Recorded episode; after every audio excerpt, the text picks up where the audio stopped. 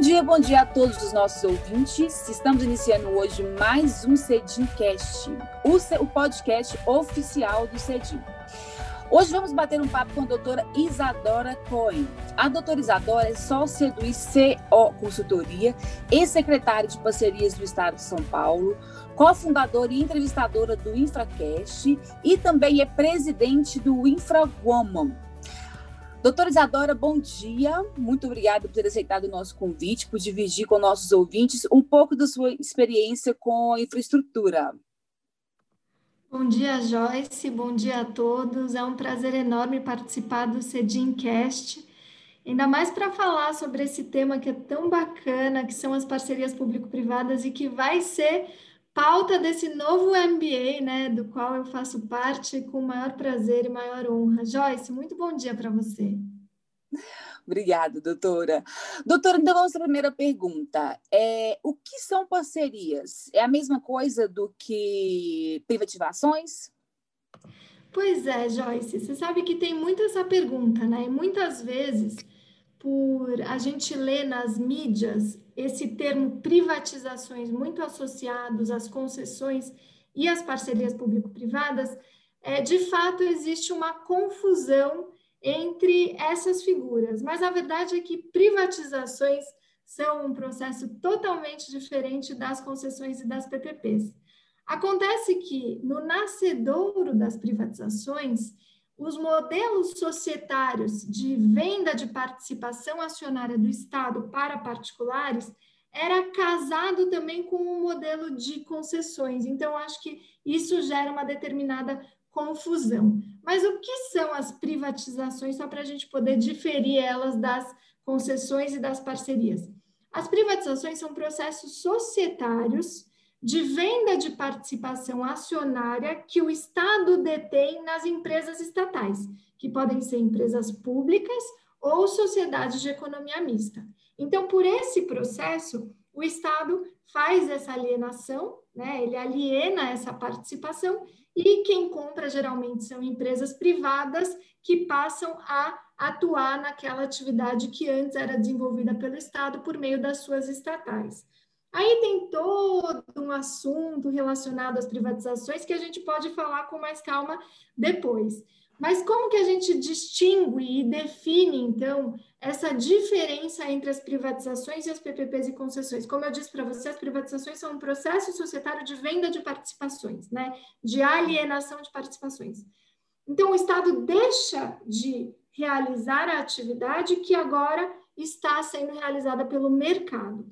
No caso das parcerias, são as concessões comuns, as concessões patrocinadas e as concessões administrativas, o Estado ele delega determinadas atividades por meio de um contrato. Então, não é um processo societário, é um contrato de longo prazo que o Estado estabelece com a concessionária, que é um licitante vencedor de um processo, um certame competitivo, que passa então a se relacionar com a administração pública nessa condição de parceiro.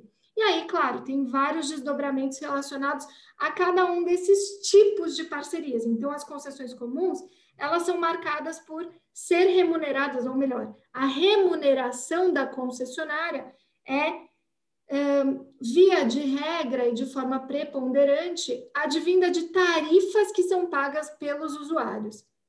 E a concessão administrativa, em contrapartida, elas são pagas integralmente pela administração pública. E aí a gente tem as patrocinadas, que são no meio do caminho. A remuneração do parceiro privado é feita tanto pelas tarifas quanto por uma contraprestação aí que é paga pelo Estado. E tem várias questões relacionadas, como eu disse, a cada um desses institutos. De forma geral, as parcerias público-privadas e as concessões são arranjos contratuais de longo prazo estabelecidos entre o Estado, lato senso, né, pode ser um município, pode ser o Estado, pode ser o governo federal, e a iniciativa privada, que se reveste das características aí de uma concessionária, muitas vezes elas são uma sociedade de propósito específico, para conduzir uma atividade que foi delegada pelo Estado.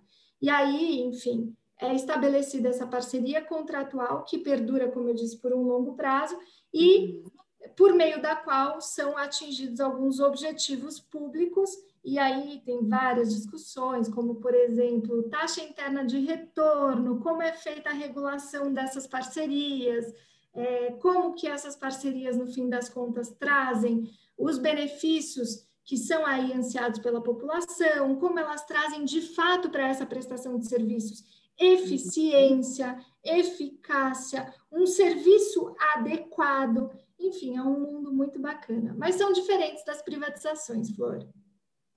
Isadora, mas explica para a gente por que, que a privatização ela é diferente das concessões? Perfeito. Eu estava falando das privatizações justamente para fazer essa diferenciação para o que são as PPPs e as concessões, né? Então, as parcerias, eu vou chamar assim dessa forma, que são concessões comuns, administrativas e patrocinadas, elas não são processos societários e, ao contrário das privatizações, elas não eh, fazem com que o Estado saia de cena e entregue uma determinada atividade para que ela seja agora equacionada pelo mercado. As concessões, as parcerias, então, elas são um arranjo contratual. Então, é um contrato celebrado entre o setor público e a iniciativa privada, por meio do qual o Estado, então, delega para a iniciativa privada uma determinada atividade ou um serviço público ou uma atividade de interesse público, e esse contrato ele se performa no longo prazo. Esse serviço, porque esses contratos eles são contratos de serviços, eles podem ou não ser precedidos de uma obra para instalação da infraestrutura que vai ser aí operada pelo privado. E aí, por que, que é interessante a gente falar sobre concessões e PPPs?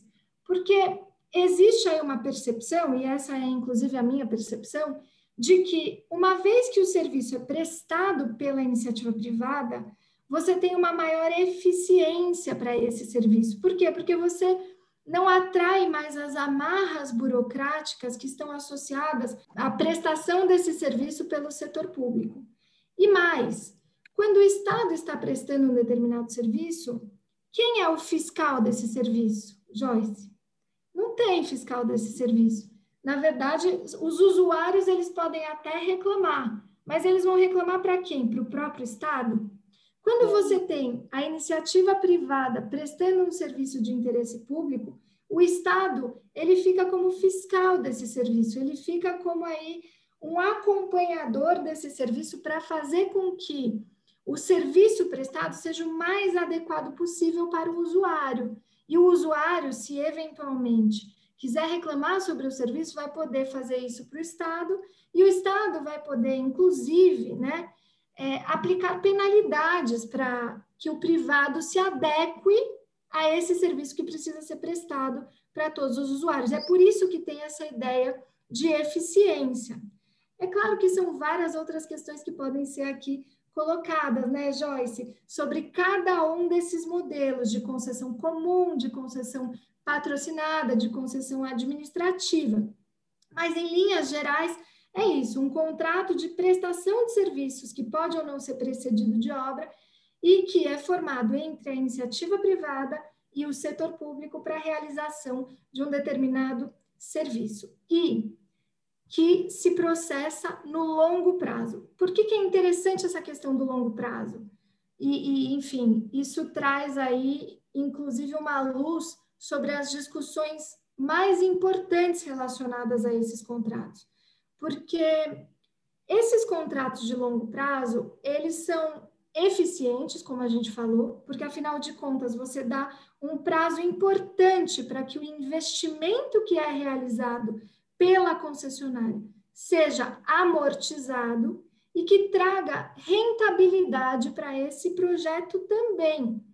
Isso é super importante porque os contratos de PPPs e concessões, eles precisam ser equilibrados, e isso faz com que eles estejam, claro, a serviço de um conteúdo público, de um objetivo público, mas também precisam ser uma oportunidade de negócios para a iniciativa privada. E do lado público, a, a, o fato de ser um contrato de longo prazo traz consigo uma série de cuidados que precisam ser equacionados pelo setor público para que o contrato não seja interrompido, não seja terminado de forma antecipada, para que não surjam conflitos, para que a gestão seja bacana, e em especial nas concessões administrativas e patrocinadas, para que os compromissos orçamentários e fiscais sejam bem equacionados. E aí a gente entra, enfim, em uma série de discussões, como, por exemplo, o financiamento dos projetos, a estruturação de garantias e outras tantas questões que são muito discutidas nesse ambiente. E, por fim, Joyce, uma pitadinha aqui para a gente discutir mais e, e, falar muito mais e chamar os nossos ouvintes para que eles se inscrevam no nosso MBA sobre PPPs e concessões, né, que é o MBA do CEDIM de Infraestrutura, que é coordenado por mim, pelo professor Paulo pelo professor Gabriel. É, a gente trata muito no âmbito desses contratos sobre um tema muito bacana, que é o binômio da flexibilidade versus a previsibilidade. Esses contratos, eles precisam trazer um nível de previsibilidade, por quê?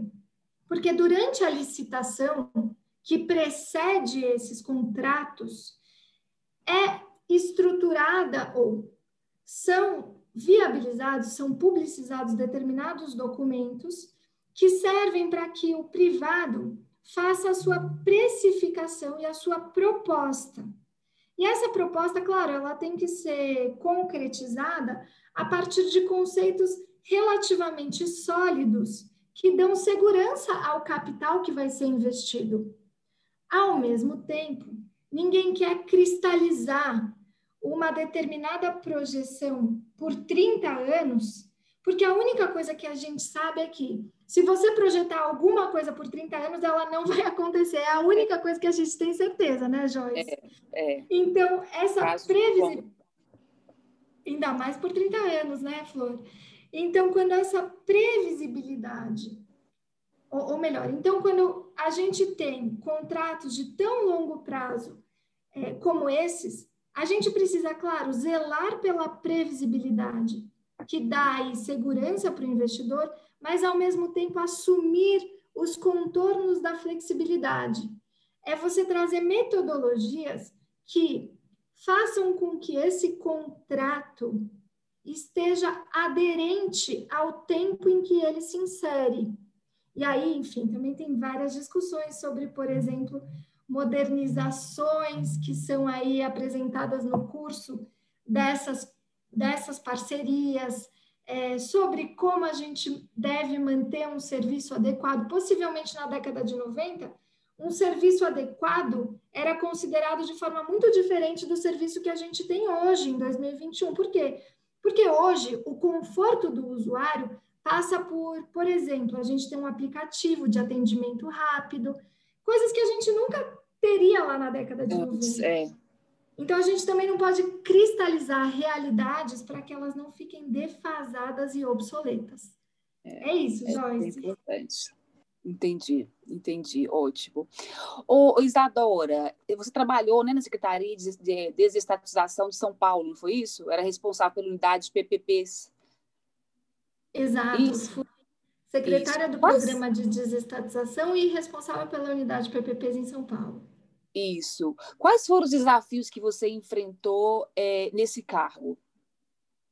Poxa vida, Joyce, são alguns desafios, né? Eu acho que quando a gente olha em retrospectiva, mais do que os desafios ficam as conquistas, né? Fica a bagagem.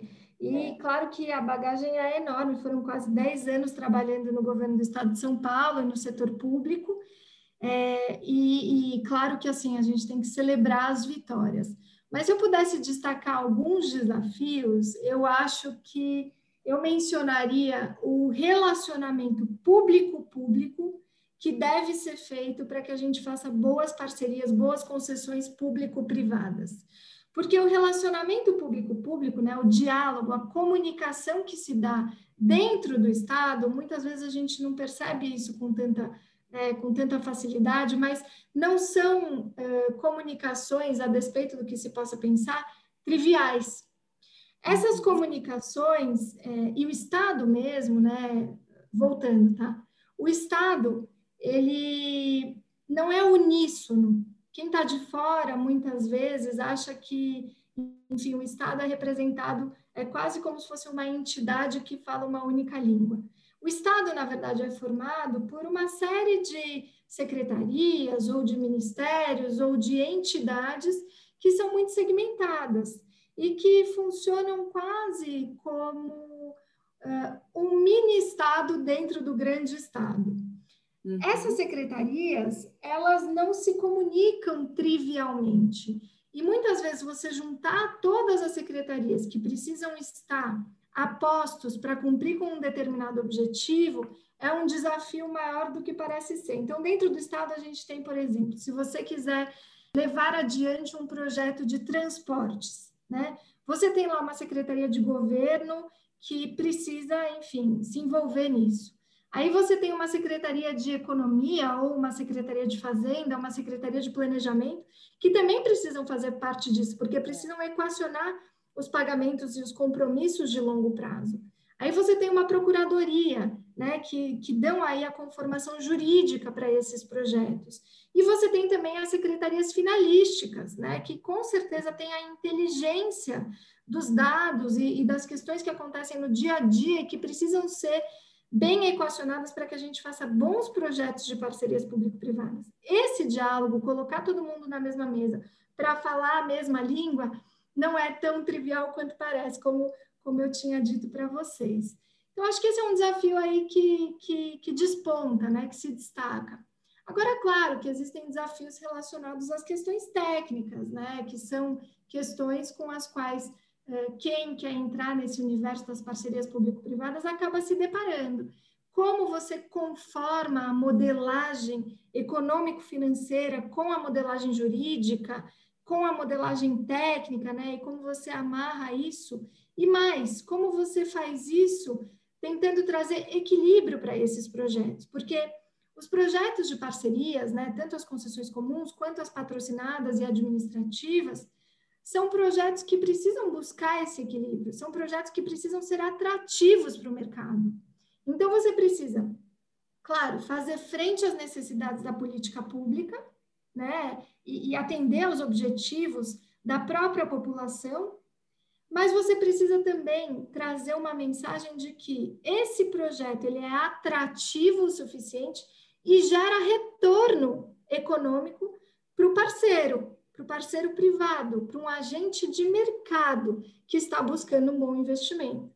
Então, são vários os desafios, mas eu gosto mesmo de falar dos projetos que foram estruturados e das conquistas e da bagagem que, que ficou aí depois dessa vivência. Dessa experiência.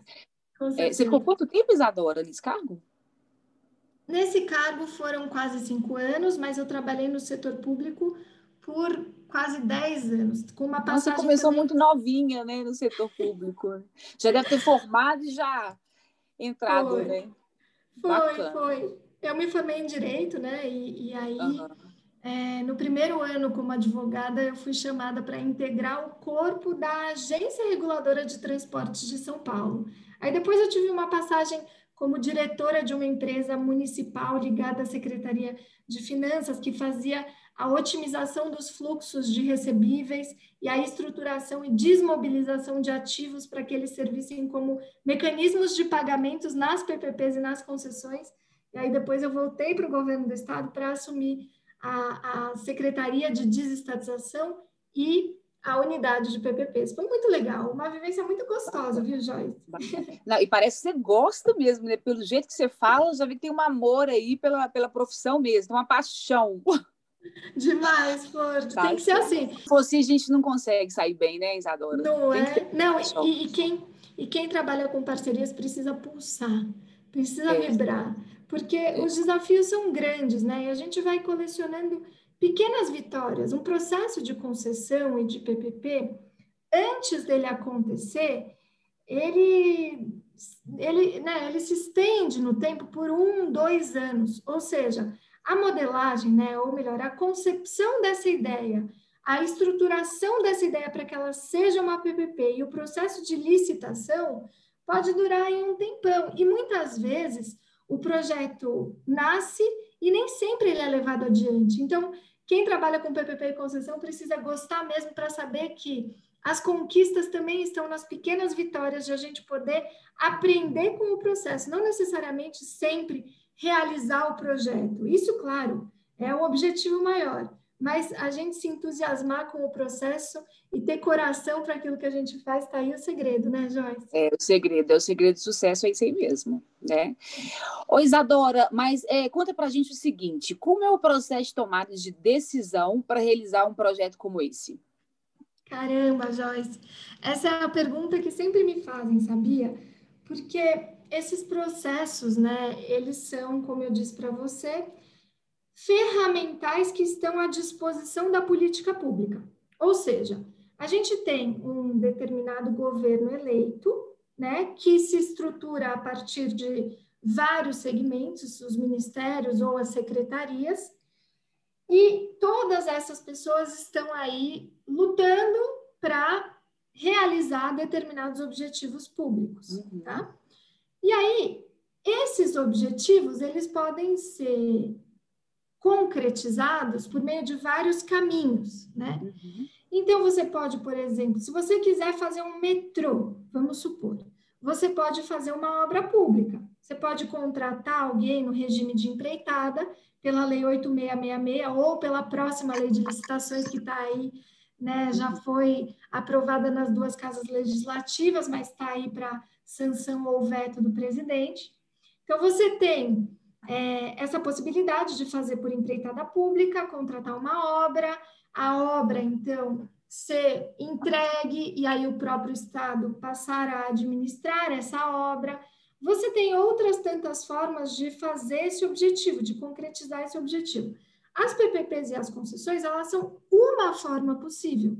O que, que aconteceria nesse nosso exemplo? Possivelmente, o Estado poderia contratar a realização da obra no âmbito desse contrato de longo prazo e fazer com que a concessionária fosse também a administradora desse serviço, a realizadora desse serviço, no longo prazo, né? Por suponhamos aí 30 anos. Claro que são vários os modelos possíveis, tá? Nesse universo, eu estou aqui simplificando. A tomada de decisão, ela leva em consideração uma análise de custo-benefício associado a cada um dos possíveis caminhos que podem ser empreendidos pelo Estado. Então, a nossa lei ela fala sobre um juízo de conveniência e oportunidade. E o que a doutrina vem falando cada vez mais e recheando cada vez mais esse conceito é sobre essa análise de custo-benefício, que também é chamada estrangeiramente como value for money, ou seja, é você conseguir mensurar aspectos qualitativos e quantitativos relacionados a cada uma dessas alternativas de caminhos e verificar se a parceria público-privada e a concessão, elas de fato revelam as melhores externalidades positivas para esse caminho. Isso quer dizer que elas vão ser necessariamente as mais baratas?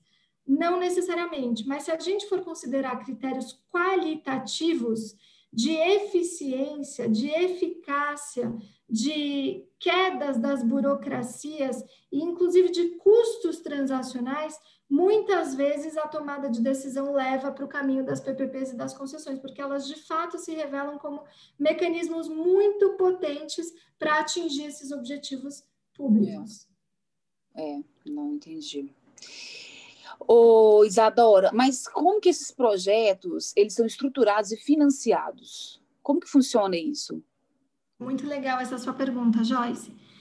Esse, como eu disse para você, né, esses projetos de PPPs e de concessões, eles têm aí um curso de estruturação que muitas vezes dura durante um ou dois anos, né, assim, em média.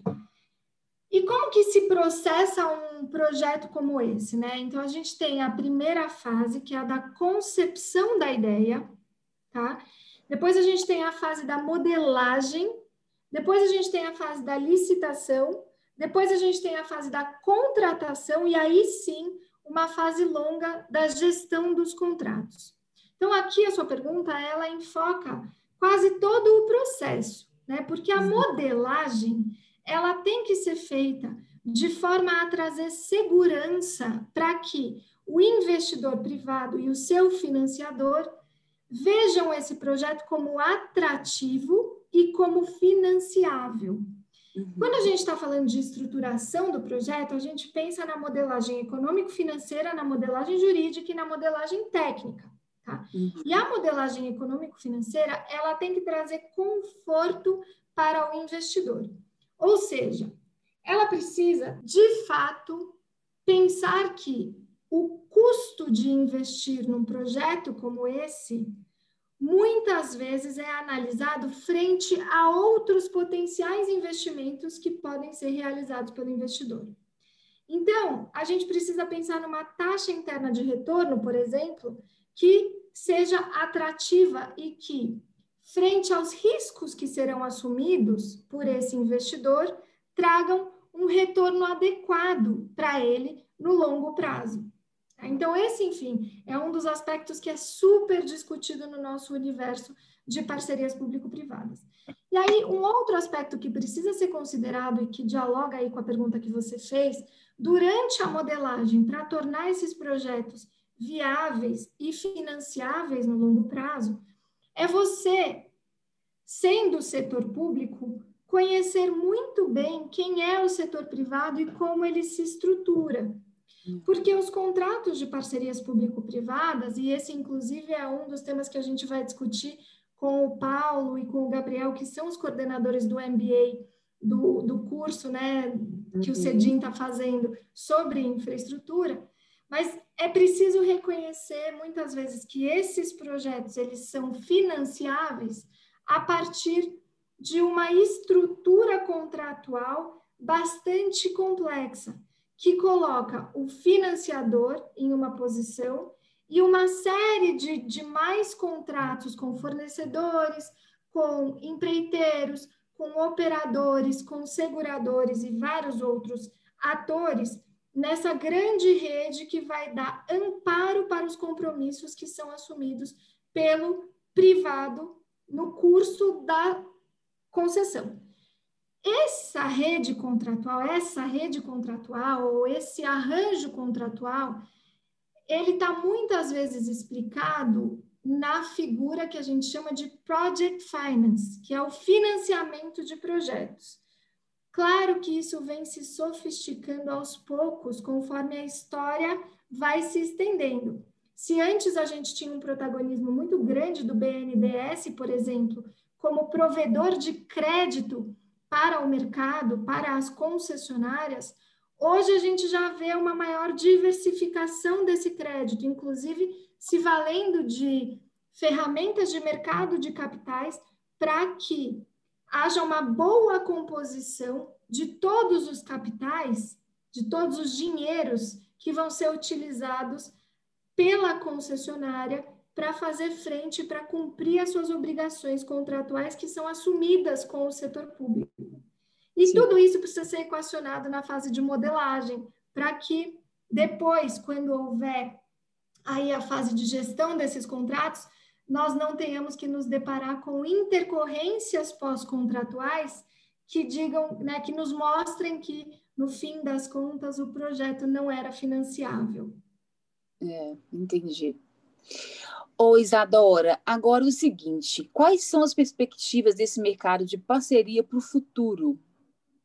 Joyce, essa sua pergunta é sensacional e eu sempre me vejo pensando sobre isso, né? O que vai ser do futuro das PPPs e das concessões? Se a gente olhar em retrospectiva, a gente vê um movimento muito contundente de concessões que foram estruturadas e lançadas na década de 90. Essas concessões, elas têm o seu final de ciclo agora, né, a partir de 2010. E aí, o que, que começa a acontecer? A gente começa a olhar para os erros e para as experiências do passado para inaugurar novos ciclos errando diferente, né? Não quer dizer que a gente não vai errar, mas pelo menos a gente não vai cometer os mesmos erros. Então, a gente vê um movimento do passado de estruturar projetos de parcerias que eram muito similares ao que a gente conhecia na época, que eram as empreitadas, né? as, as, as estruturas regidas pela Lei 8666. Mas as PPPs e as concessões, elas se diferem muito das empreitadas, porque elas são contratos de serviços. E a gente foi aprendendo, então, a cada vez mais aprimorar as nossas concessões. Nesse interregno de tempo, né, da década de 90 até quase agora, a gente também vê um movimento super interessante, que é o surgimento das PPPs de fato, né? Então, uhum. se antes a gente bebia da lei 8987 de 95 para fazer as concessões, e não à toa a gente tem confusão mesmo no nascedouro desses contratos com aquilo que era regido pela lei 8666 de 93, é muito próximo, né? Então, agora, a partir de 2004, a gente tem uma nova lei, que é a lei de PPPs, que fala das concessões patrocinadas e administrativas, e que incorpora uma série de lições que já foram sendo aprendidas ao longo dos 10 anos desse espaço entre a lei de concessões e a lei de PPPs. E aí, essa lei, ela traz institutos mais modernos, como, por exemplo, o financiamento de projetos, sobre o qual a gente falou, né? Hoje, em 2021, a gente discute, inclusive, uma nova lei de PPPs e de concessões. Uma lei que está tramitando aí, de autoria, né, um projeto de lei de autoria do deputado Arnaldo Jardim, que está tramitando e que traz conceitos mais modernos mesmo sobre o que são essas parcerias sobre a financiabilidade dos projetos e sobre a atratividade dos projetos e mais, sobre a boa gestão desses que são projetos de serviços, né? Podem ter obras, com certeza, mas são projetos de serviços. Hoje eu me defronto muito com a questão da inovação tecnológica a serviço desses contratos. Eu acho que a gente vai começar a ver cada vez mais, Joyce, é, aspectos relacionados a uma modernização muito intensa, em especial na gestão desses contratos. Então, a gente vai ter ferramentas de acompanhamento, ferramentas de diálogo, é, possivelmente ferramentas de tratamento dos dados que vai estar a serviço da boa política pública. Então, eu acho que a gente vai ter aí uma evolução muito grande nesse sentido. E eu vejo cada vez mais como tendência, Joyce, municípios aderindo a concessões e a parcerias público-privadas, o que eu diria é um movimento bem contemporâneo, bem moderno e que eu acho que vai dar tração, inclusive, ao processo de reconhecimento desse instituto, que são as parcerias, a serviço do bom desenvolvimento, do bom desenvolvimento local e, por que não dizer, do bom desenvolvimento do país. Então, cada vez mais, eu acho, a gente vai ter é, municípios aderindo a esse mecanismo, por exemplo, para a prestação dos serviços de iluminação pública, para a prestação dos serviços relacionados a resíduos sólidos, para a prestação dos serviços relacionados a transportes e outras tantas iniciativas que podem ser aí é, inseridas. E eu acho que isso vai impulsionar cada vez mais essa percepção de que é bom a gente trazer o capital privado contribuindo para a realização de uma atividade pública ou de uma ou, ou, de uma atividade de interesse público que está a serviço aí do usuário, do cidadão. A gente tem hoje uma discussão muito candente no setor de saneamento, né, que é um setor, aliás, para a gente acompanhar bastante, viu, Joyce, que eu acho que também vai se desenvolver muito nos próximos tempos. Se na década de 90 a gente tinha uma representatividade muito grande do setor de energia elétrica, hoje eu acho que a energia elétrica ela está aí já bastante desenvolvida, bastante evoluída, né, com mecanismos muito interessantes de composição do capital privado e do capital público a serviço desse desenvolvimento de uma boa regulação, e eu acho que hoje a gente está é, tá começando a pensar nessa fronteira também para o saneamento. E aí a gente tem diversas discussões sobre titularidade, sobre outras questões relacionadas ao direito, como, por exemplo, microrregiões, regiões metropolitanas, aglomerações de municípios, composição e gestão desses municípios, enfim, tudo isso para falar sobre a titularidade e a competência desses serviços, que são aspectos bem jurídicos, mas que são também aspectos que se relacionam sobre como esses serviços vão ser gestados. E a gente tem, com o novo marco de saneamento, uma assunção muito expressa de que a iniciativa privada é bem-vinda nesse universo. Então, cada vez mais mecanismos e formas criativas de fazer parceria com o setor privado estão sendo testadas. E acho que desse caldo vai surgir aí boas iniciativas para a gente prestar atenção e que sim serão uma tendência para o futuro das parcerias. Acho que em linhas gerais é isso, Joyce, não sei. É isso aí, tá ótimo, muito esclarecedor. Então, tema muito específico, né? É, é, importante a gente ter esse papo com pessoa que já tem experiência, que já trabalhou anos aí como você é, nessa área, para o nosso público poder entender melhor é, sobre esse tema.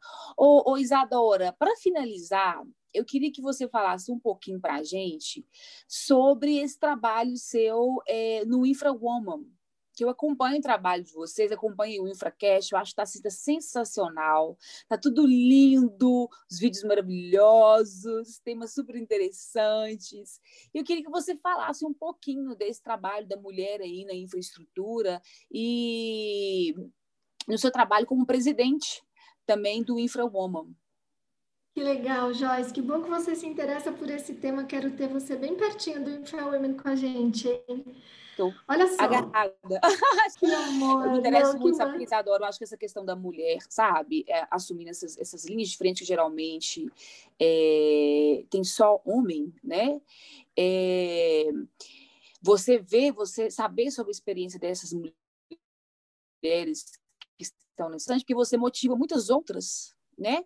Eu acho que a gente, como mulher, a gente tem que, a gente tem que trabalhar nessa linha, né? Ajudar as nossas parceiras, as nossas amigas, as nossas colegas, né? Que estão aí é, ingressando no, no, no mercado de trabalho, outras assumindo cargos de, de né, mais altos, de chefe, de CEO.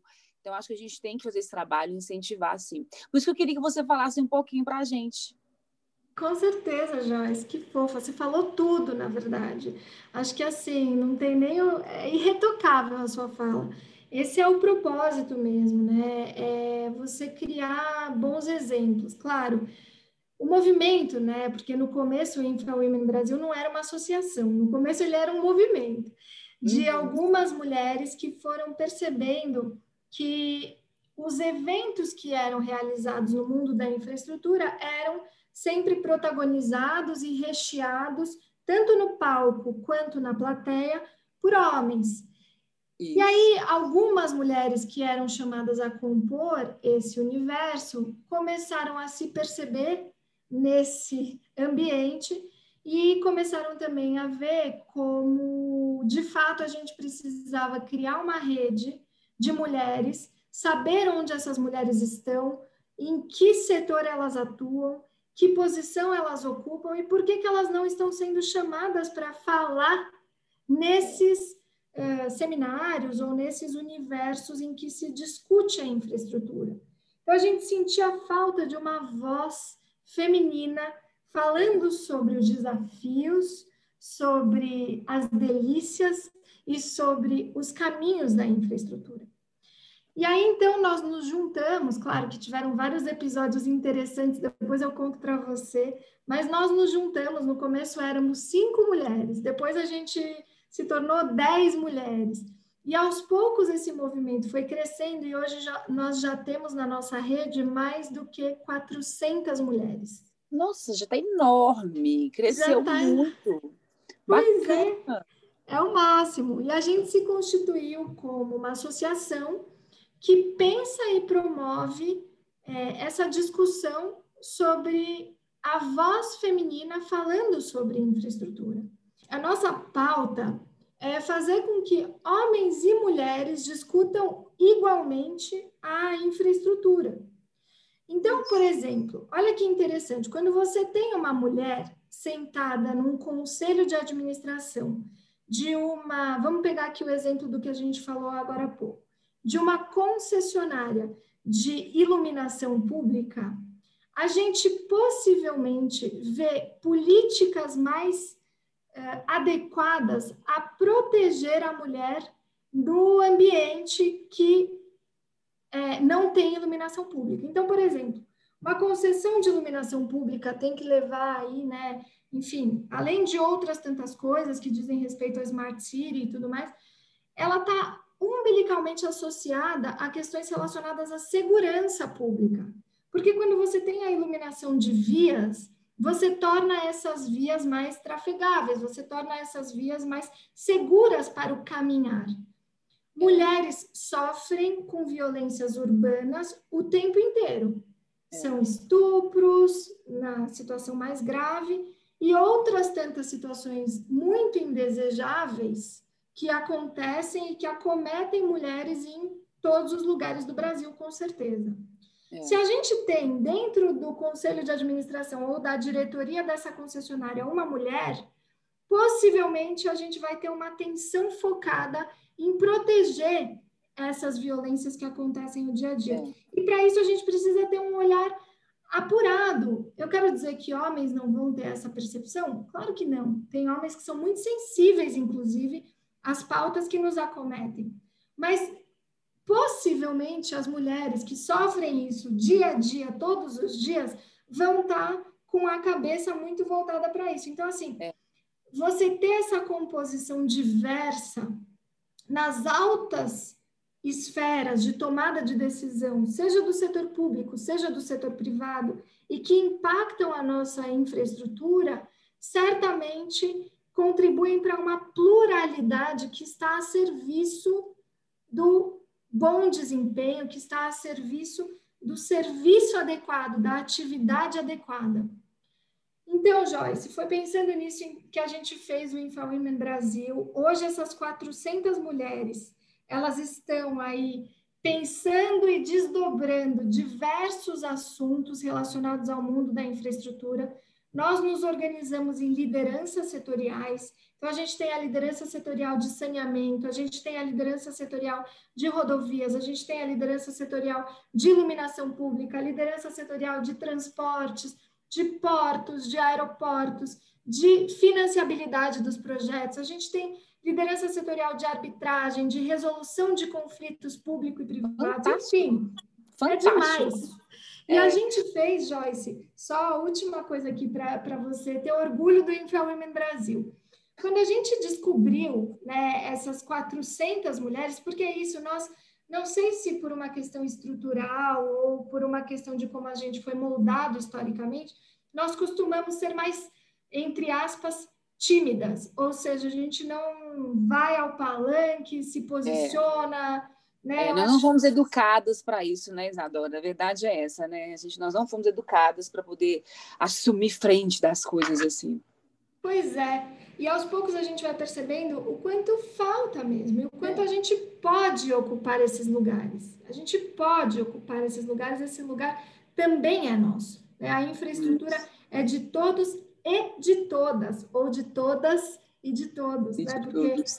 ladies first, né, Joyce? É. E aí, é, quando a gente foi, então, conhecer quem são essas 400, essas mais de 400 mulheres, a gente queria que o mundo inteiro soubesse quem elas são. Então, a gente fez uma iniciativa super bacana que chama Convidem Elas. É uma hashtag, está em todas as nossas redes sociais. E nessa hashtag Convidem Elas, nós trouxemos perfis de várias mulheres. Semanalmente a gente publica um perfil diferente dessas mulheres que ocupam cargos de CEO, de CFO, de secretárias, de responsáveis por unidades de PPPs, de, enfim, todos os cargos que você puder imaginar dentro da infraestrutura, para que ninguém mais possa ter incidir aí, né, nesse falso, me parece, né, nessa falsa impressão de que a gente não convida mulheres para falar nos painéis porque a gente não encontra mulheres. Elas estão aí, elas são muito atuantes, elas tomam decisões importantes para a economia do Brasil e elas têm que ser chamadas para falar sobre infraestrutura. Bacana. Ô, Isadora, parabéns. Parabéns pela sua iniciativa, pelo seu trabalho.